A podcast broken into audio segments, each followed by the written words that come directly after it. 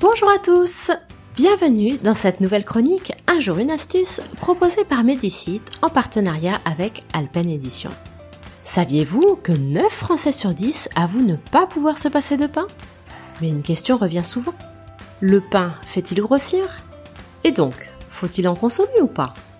Sachez qu'en quantité raisonnable, le pain ne fait pas grossir. Ce n'est pas lui qui fera pencher l'aiguille de la balance en votre défaveur. C'est ce que vous mettez dessus ou mangez avec. Cependant, certaines différences existent parmi les nombreuses variétés de pain.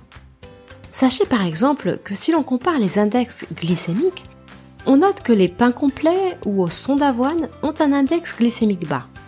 Les pains au blé entier ou au seigle ont un index glycémique moyen. Et enfin, les pains blancs, pains de mie, pains à bagel ou burger ont un index glycémique élevé. Mieux vaut donc privilégier les premiers. Les champions toutes catégories sont ceux qui contiennent le plus de graines. Privilégiez les produits 100% farine naturelle. Grâce à leur teneur en vitamine B, minéraux et fibres, ils permettent un apport équilibré, notamment lors d'un régime alimentaire. À l'inverse, le pain de mie est un faux ami car il est riche en graisse, en sucre et en additifs de toutes sortes.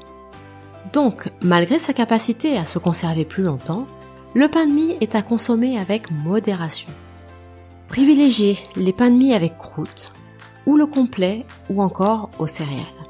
Cela dit, l'essentiel est de se faire plaisir de temps en temps. Pourquoi ne pas varier les produits, d'autant que le choix est vaste? Et puis, pourquoi ne pas opter pour le fait maison? Vous trouverez d'autres conseils très pratiques ainsi que des recettes de pain dans le livre de Lily Cara, Le pain, faut-il en consommer ou pas? Paru aux éditions Alpen.